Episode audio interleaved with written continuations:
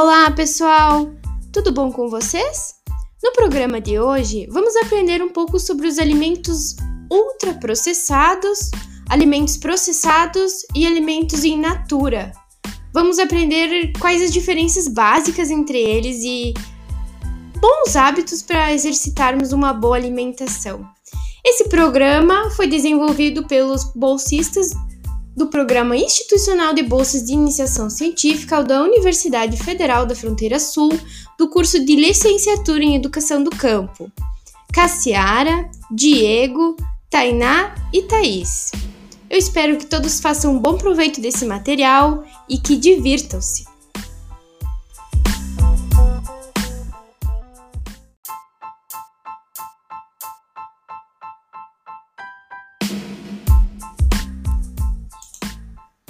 Você sabe o que são alimentos processados e ultraprocessados?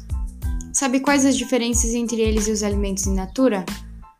Bom, como o nome já diz, alimento processado é aquele que recebeu de alguma forma o processamento, tornando-se diferente do alimento in natura. À primeira vista, não há nenhum problema nisto. Mas será que a composição desses alimentos continua saudável assim como a de um alimento natural? Vamos aprender mais sobre isso. Os alimentos in natura são aqueles obtidos de, plantas ou animais e adquiridos para consumo sem terem sofrido processamento. Esses alimentos são os mais tops, porque eles possuem muitos nutrientes e vitaminas que são essenciais para o bom funcionamento do nosso corpo. Os alimentos minimamente processados são alimentos in natura que sofreram alterações mínimas na indústria como a moagem, secagem, a pasteurização.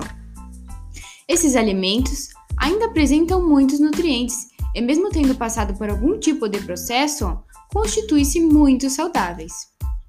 Na preparação dos alimentos minimamente processados, são utilizados óleos, gorduras, sal e açúcar em pequenas quantidades. Para temperar e cozinhar os alimentos, e podem tornar a alimentação mais saborosa, mantendo seu equilíbrio nutricional. Já os alimentos processados são produzidos adicionando-se sal, açúcar, óleo ou vinagre aos alimentos in natura ou minimamente processados. Entre os exemplos de alimentos processados temos os enlatados, carnes salgadas ou defumadas, queijos e pães. O objetivo do processamento é o aumento do prazo de validade dos alimentos, e o realce do seu sabor, o que os torna desequilibrados nutricionalmente. Por isso, o seu consumo deve elevar o risco de doenças como a do coração, obesidade e diabetes. Já os alimentos ultraprocessados são produzidos com a adição de muitos ingredientes como sal, açúcar, óleos, gorduras, proteínas de soja, do leite, extratos de carne, corante, realçadores de sabor, além de substâncias sintetizadas em laboratório a partir de alimentos e de outras fontes orgânicas como o petróleo e o carvão. Assim, tais alimentos têm o prazo de validade maior, alteração do sabor, cor, aroma e textura. São exemplos desses alimentos os biscoitos recheados, os salgadinhos de pacote, refrigerantes e macarrão instantâneo. Em geral, são pobres nutricionalmente e ricos em calorias, açúcar, gorduras, sal e aditivos químicos, com sabor realçado e maior prazo de validade. Esses alimentos podem favorecer a ocorrência de deficiências nutricionais, gerando obesidade, doenças do coração e diabetes.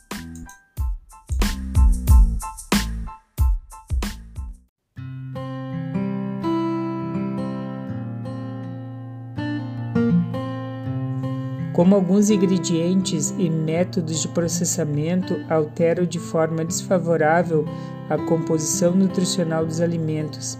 Recomenda-se que tais alimentos sejam consumidos em pequenas quantidades ou até evitados.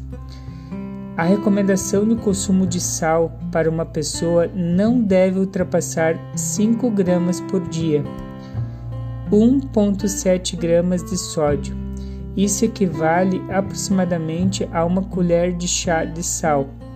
Agora, experimente observar a embalagem de um pacote de salgadinhos. Nós aqui fizemos um teste com um salgadinho de milho. Lendo a tabela nutricional, vemos que a quantidade de sódio em 25 gramas é de 173 miligramas. Logo, se comermos um pacote inteiro desses salgadinhos, teremos ingerido 700 miligramas de sódio, que é quase a metade do que podemos ingerir em um dia inteiro. O excesso de sódio traz diversos prejuízos para a saúde, provocando aumento da pressão arterial, a pressão alta, comprometimento dos rins e cálculos renais, as pedras nos rins. A publicidade exerce uma influência nas escolhas alimentares das pessoas, vinculando informações incorretas ou incompletas sobre a alimentação, atingindo sobretudo crianças e jovens. Portanto, é importante ficar atento aos alimentos adquiridos e ser críticos à propaganda de ultraprocessados.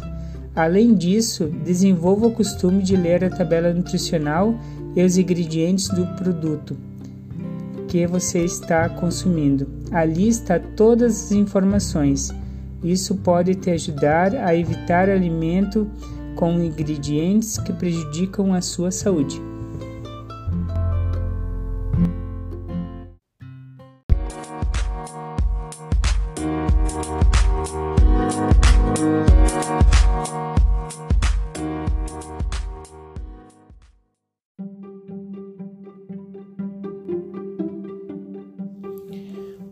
Consumo demasiado de sal a partir de 6 gramas é uma das maiores causas de hipertensão arterial e doenças cardiovasculares.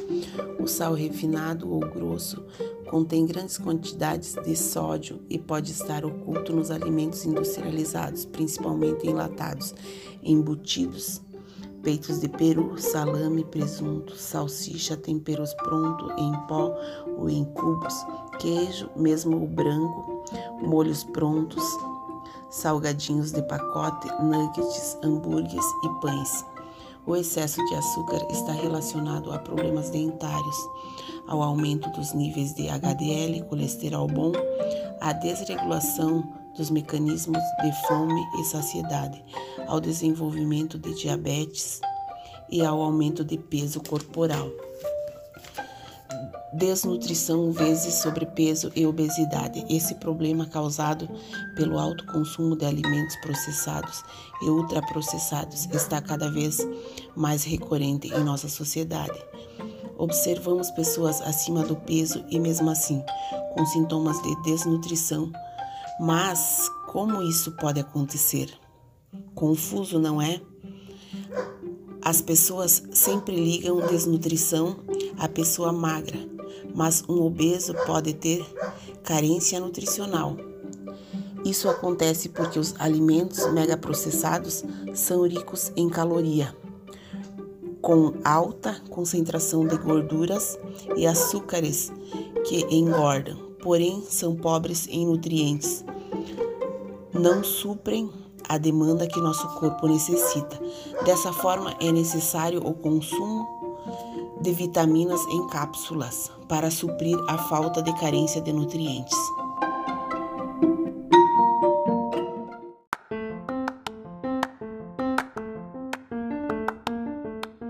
Algumas regras de ouro que vão te ajudar a ter uma boa alimentação. Primeira, faça de alimentos in natura ou minimamente processados a base da sua alimentação.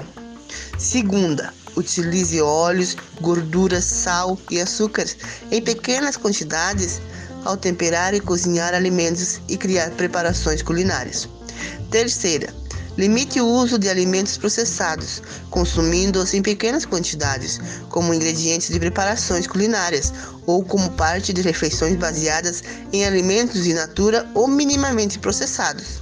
Quarta, evite alimentos ultraprocessados.